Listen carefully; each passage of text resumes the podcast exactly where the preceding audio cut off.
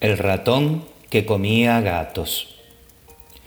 Un viejo ratón de bibliotecas fue a visitar a sus primos que vivían en un solar y sabían muy poco del mundo.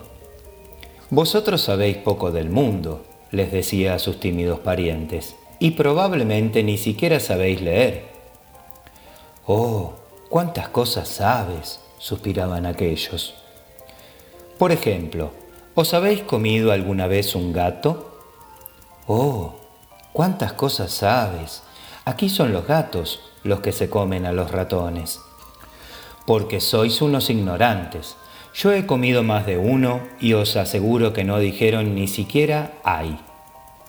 ¿Y a qué sabían? A papel y a tinta, en mi opinión. Pero eso no es nada. ¿Os habéis comido alguna vez un perro? Por favor. Yo me comí uno ayer precisamente. Un perro lobo. Tenía unos colmillos.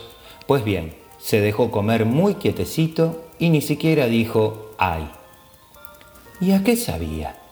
A papel, a papel. Y un rinoceronte. ¿Os lo habéis comido alguna vez? Oh, cuántas cosas sabes. Pero nosotros ni siquiera hemos visto nunca un rinoceronte. ¿Se parece al queso parmesano o al gorgonzola? Se parece a un rinoceronte, naturalmente.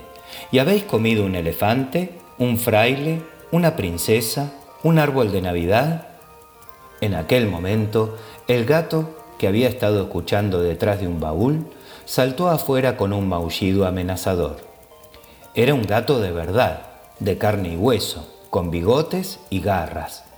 Los ratoncitos corrieron a refugiarse, excepto el ratón de biblioteca, que, sorprendentemente, se quedó inmóvil sobre sus patas como una estatuilla. El gato lo agarró y empezó a jugar con él. ¿No serás tú quizás el ratón que se come a los gatos? Sí, Excelencia, entiéndalo usted, al estar siempre en una biblioteca.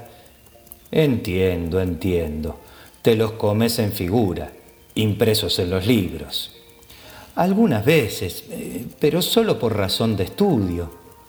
Claro, también a mí me gusta la literatura, pero ¿no te parece que deberías haber estudiado también un poquito de la realidad? Habrías aprendido que no todos los gatos están hechos de papel y que no todos los rinocerontes se dejan roer por los ratones.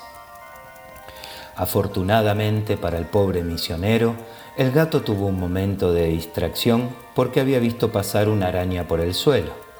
El ratón de biblioteca regresó en dos saltos con sus libros y el gato se tuvo que conformar con comerse la araña.